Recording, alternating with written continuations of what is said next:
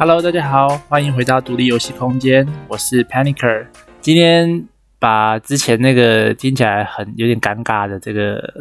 开场白给换掉了，换成加上一点背景音乐，看看会不会好一点这样子。今天想跟大家分享的这个主题啊，这个独立游戏时代哦，Indie Game 的 Movie 这部片子，其实是我一直很想跟大家分享的一个题目。不过其实我也是到今天白天才刚把这部电影看完，所以。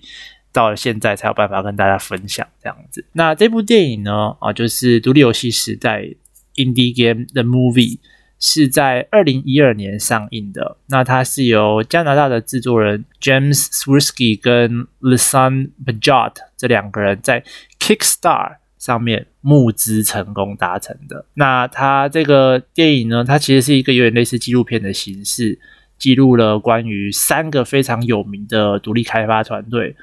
分别是这个超级肉肉哥哦，Super Me Boy 的作者 Edmond McMillan，还有 Tommy Revney，然后菲斯 Fizz 的作者 Phil Fish，跟时空幻境 Braid 的作者 Jonathan Blow。其实，在二零一二年这部电影上映，也就是他们差不多他们拍摄的时间点呐、啊。呃，只有 Jonathan Blow 的时空幻境是已经发售的，然后取得了很不错的成绩。那其他两款超级肉肉哥跟菲斯都还在制作中。那其实这部电影当初在 IMDB 跟烂番茄上，其实也都取得了还不错的分数，算是一个蛮神奇的作品。那因为今天要讨论的内容就是电影的内容嘛，所以。当然会有很大程度的暴雷，基本上就是会全讲了啦。所以虽然说它其实是一个是一个纪录片呐，就是事实事实都已经发生了。那如果还是有担心被爆雷的听众，那就赶快趁现在离开哦，然后去 Steam 上把它买下来，然后把它看完再回来听。哎，说不定你又会有一个更不同的想法。不过我必须说，就是这个里面电影里面的内容啊，因为它是已经。将近十年前的的开发的一个过程了嘛，所以有一些东西，也蛮大一部分的东西，其实跟现在的独立游戏开发的状况是有一点点不太一样的。不过还是有很多东西是共通的，包含设计师呃，就是游戏设计的一些理念啊，跟一些概念，其实都还是很相近的。所以。我觉得，如果你对于独立游戏开发，或者是对独立游戏这一块啊、有想要去认识，或者是对它有兴趣，那这部电影真的是非常适合你去观看的。OK，那我们就直接正式进入主题开始吧。首先，第一个部分我想讲的是很最，我觉得最重要的一个部分啊，其实就是游戏设计者的一个初心。其实，在这三个人的访谈里面呢、啊，他们都有不断的提到游戏。制作独立游戏开发，它其实就是一个创作的过程。那里面 Phil Fish 有提到，他认为游戏是艺术的一个终极形式啊。不过我虽然不认为说，呃，不同的艺术有好坏之分，可是我也确实认为游戏这个类型的艺术啊，其实是集所有艺术种类的大成，因为它，呃，你说有音乐、有画面、有影像，它可以用。各种形式的旧有的艺术，再加上互动这个条件，来去让游玩者产生所谓的沉浸感。那这是以往所有的艺术形式都没有办法达到的一个呃成就吧？我觉得。那里面三位作者其实都有不断的提到，就是其实他们做游戏的初心，其实是想要表达自己，然后得到回馈。跟与社会上的人产生连结，那我想这个其实是所有的艺术创作者、作家，虽然大家可能会有一些，某些人可能会有一些误解，认为说，诶，艺术家就是一些呃关在房间里面做自己的事情，也不在乎别人的想法，或者是披头散发这样子的一个概念。可是其实艺术的最终的形态，它就是一个与人产生连结。得到与付出回馈的一种啊、交流的方式，哦，那在游戏里面呢，他们的艺术的表达方式，呃，这三位作者啊，其实通常都是基于他们过去的经验，以及他们曾经产生过一个很对他们来说非常有感触的一些呃经历或想法，那他们想要借由游戏的这个艺术来表达。像是 Edmond 呢，他就觉得他从小格格不入，所以当他终于做出了一款像 Super Me Boy 这样子的作品，得到几乎所有人的认可的时候，他真的觉得很开心。那 Phil 呢，他因为自己一个人在做 Face 这款游戏，他开发了将近四到五年的时间，他已经几乎把 Face 这一款游戏当成是他自己的身份认同了。那 Jonathan 的话，他其实在这部电影拍摄的期间，他已经在呃游戏的发售上取得了很大成功，他的 Braid 非常的卖座，然后曾经被誉为是当时的，应该到现在还是啦，就是独立游戏的这个 Pioneer，这个开创先锋。他在这个电影中，他却提到，他觉得很重要的一件事是，即使他的游戏非常的卖座，可是它里面很多。比较隐晦的、比较深色的一些，呃，他的想要呃提供给大家的想法，却没有被大家给接收到。所以虽然他非常的卖座，可是他其实并没有觉得很开心。那三位作者其实也有提到他们对于他们那个阶段独立游戏的一些见解啊，比如说啊、他们认为独立游戏的一个特色就是它非常的个人主义，它不像大厂商的游戏。会为了迎合大众去磨掉一些呃尖锐的这种棱角，然后让它变得非常圆滑，非常的符合大众。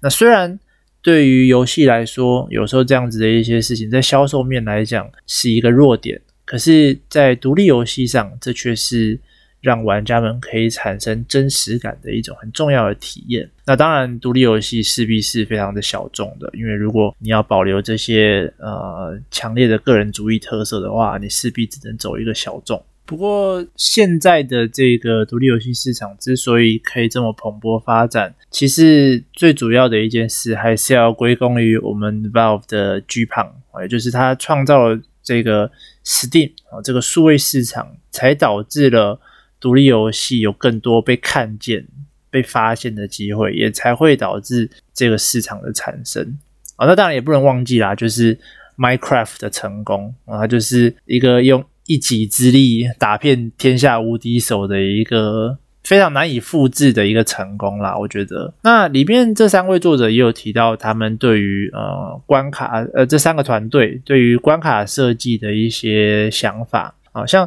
Jonathan 就认为说。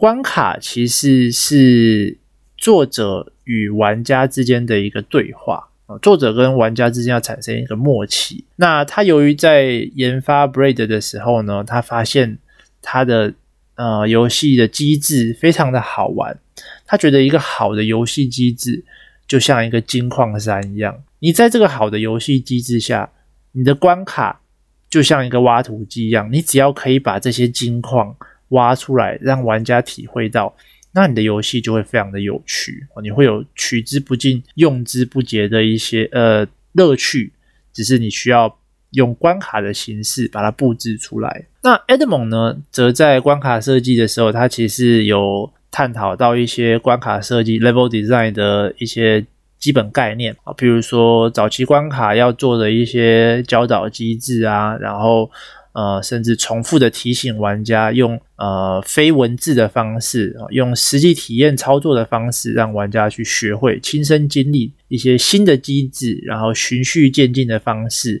然后每一次带入一个新的机制，都要提升它到呃增加到两种、三种甚至四种的各种不同的变形用法，让它产生它的多样性。那其实这个呃 level design 的方式啊，就是这种渐进式。手把手教学式的关卡设计，其实最早很早以前啊，早在任天堂的呃马里欧，它的一之一的关卡其实就有这样子的设计了。那这个东西其实也是目前关卡设计上大家最常举到的一个例子啊。我觉得其实已经有点讲到烂掉的这种感觉。不过，虽然这部电影是一个纪录片的形式，但它还是有符合我们呃这个电影最基本的起承转合啦。哈，那中间就有提到这些人的亲身经历，就是他们在独立，因为这些开发者他们都是全职创作的，他们在独立全职创作期间的压力哦，所产生的一些后果。因为基本上游戏的开发期，哦，独立独立游戏开发期通常时间都不会太短。其实我觉得很多的创作者啦，游戏创作者就是都会有一样有一点匠气，都有一点完美主义，会希望把自己的作品做到最好。所以在不断调整的期间，可能一年、两年、三年时间就过去了。再加上如果你是独立创作，就你单人创作，像 Fez 的作者哦，Phil 他就是一个人独立制作这款游戏，那基本上他也没有社交，然后没有任何的生活，他的一切就是在开发这款游戏上。那他在这一款游戏开发至少超过四到五年的时间。其实他在这个访谈的过程中也有提到过。如果说哦，这款游戏最终它没有办法上市，或它失败了，电影制作人就问他说：“诶，如果你在游戏上失败了，就你这款游戏并没有卖座，或你根本没有办法上市，你会怎么做？”Phil 他就直接很很直白的说：“我会去自杀，我绝对会去自杀。”那甚至是其实 Meat Boy 的作者哈，这两个 Edmond 啊，还有呃 Tommy，其实也都有在他们的访谈中提到，在独立全职创作的期间，真的是一件很令人绝望，甚至会想死的一种经历。我觉得独立游戏开发，尤其是一个人那个孤寂感，再加上你的游戏。热度不断的下降，就你可能一开始取得一点小小的成功，你会觉得诶，好像有机会可以成功，这还是比较好的情况。虽然你会随着时间，大家渐渐的忘记你的作品，可至少你对于自己是有一点自信的。可是如果你从来都没有放在网络上让人家看过你的作品，你就一头热的栽进去做个两三年，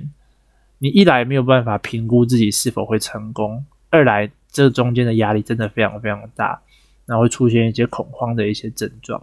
所以虽然其实跟游戏并没有直接的关系，但是对于创作者来讲，朋友啊、家人的支持其实是非常重要的。这在里面其实也有不小的篇幅有讲到这一些。那当然，最后就是游戏要发售了，要发表了。那这个过程中，其实你花了非常多的时间在准备这款游戏，数年的时间。如果你是全职创作，就是。一天八个小时、十个小时、十几个小时投入进去，好几年的时间，那你终究是要准备好你自己，然后结束掉这一切哦。那你需要准备好你的心态，因为你已经付出了太多了。其实不论是失败或成功，你都必须要接受，你一定会觉得有一部分的痛苦的一个事实。不论你是成功的，但是你不被理解，像 Jonathan 这样。或者是像 Edmonds 说的，其实这很像是养一个小孩，虽然他成功的长大了，你还是要放手的时候，还是会很舍不得。那不过最后，其实 Me Boy 取得了非常大的成功，应该说这三款游戏都取得了非常大的成功。那我相信他们在那当下一定也是非常愉快的啦，非常开心，非常兴奋的。那最后我就来说说我自己的感想吧，就是我看完这部电影之后，首先大概就是我自己可能永远没有办法做到像他们这样全职，花上几年的时间在创作一件作品，然后成败论英雄这样，我觉得我 我应该没有办法承受这样子的压力，我觉得他们真的非常了不起。就是这些独立游戏开发者全职的，我是比较倾向已经先有了一份稳定的工作、稳定的收入，然后你的生活都无余之后，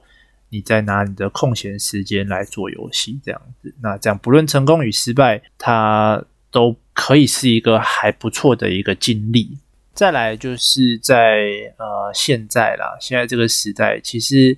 呃做游戏的难度已经没有像，虽然才过了大概十年而已，可是。呃，YouTube 的兴起之后，其实做游戏的难度真的是大幅的下降了。现在各种网络上的资源，基本上你想要找的都找得到哦。当然，可能中文的资源会少一点啊，可能要一些最新的资源或者是一些方法，还是要用英文去找这样子。而且现在其实有很多所谓的呃 Game Jam。啊，Game Jam 这个东西呢，我们下一次会再找机会跟大家聊聊这个东西。其实是也是一个非常有趣的独立游戏开发的活动。那 Game Jam 的存在就会让你的游戏的热度不会这么快的下降，而且你的孤寂感也不会这么重。你会比较容易收到一些反馈啊，知道大家对你游戏的评价。你对于自己是否会成功与否，也会比较有一些呃客观的看法。那这三款游戏其实我都有玩过啦，呃。Braid 是我唯一破关的一款哦，Super Me Boy 跟 Fez 都没有破关。确实，这三款游戏真的就像他们说的，它是并不是这么好啃的一款的的三款游戏，玩起来都有点硬。像是 Braid 的解谜非常的难哦，Fez 应该是更上一层楼，比 Braid 更夸张了。那 Super Me Boy 是操控手感虽然好，可是关卡的设计也是充满满满的恶意这样子。这些游戏放在现在来看，哦，其实它的玩法一样是非常的不贴近人情。可是为什么它可以收获大量的粉丝？我觉得呢，就是因为世世界上就是有这样子的一群人，他们喜欢这样子的游戏。那这些人将他们喜欢游戏的心情表达出来之后，会传给许多不知道、不认识这些游戏的人。那大家就会觉得。居然有人这么喜欢这样子类型的游戏，那这些游戏肯定不会差到哪里去，因此就会产生这种一传十、十传百啊，大家舍就来背的这种感觉。这其实就是一种呃民群众效应啦。不过我觉得独立游戏基本上你要卖座，非常靠这一块哦，行销其实是非常重要的。当然，这个在电影里面就比较少提到，其实他们呃行销的部分没有提到。基本上是没有提到啦。最后结论就是，我认为这个呃独立游戏时代这部电影啊，其实即使是把它当成一般的电影来看，只要你是对游戏有一定程度的了解，就你有在玩游戏的人来看这部电影，其实都是有一些感触的。游戏开发者跟玩家在看游戏的时候的角度，其实是有一点差异的。那两个方面都有它的乐趣。也没有谁好谁坏。不过，如果你已经对于呃单纯的玩游戏感到有一点厌倦的话，哦，其实也可以试着去了解游戏的开发，然后从开发者的角度来看一下这些游戏在一些细节的设计上，有时候可能会让你产生比单纯游玩游戏本身而感到更开心的事情。好，那这次的节目大概就到这边。我这次换了稍微换了一种方式来录音啊，哦，希望效果还不错。那今天是我们的第三集嘛，希望到第十集之前，希望可以撑到第十集啊。如果第十集啊，就是正式录好之后，我应该就会换一个正呃换一个比较换一个比较正式的麦克风来录音，因为我现在都还是用。iPhone 的还不是 AirPod 哦，就是 iPhone 一般的耳麦来录音的，所以有时候大家听到有些爆音，也真的是非常不好意思啦。哦，我再再努力看看，如果我可以撑到第十集的话，我就换一个换一个液体的麦克风好了。OK，那这一次就到这边喽，谢谢大家，我们下次见，拜拜。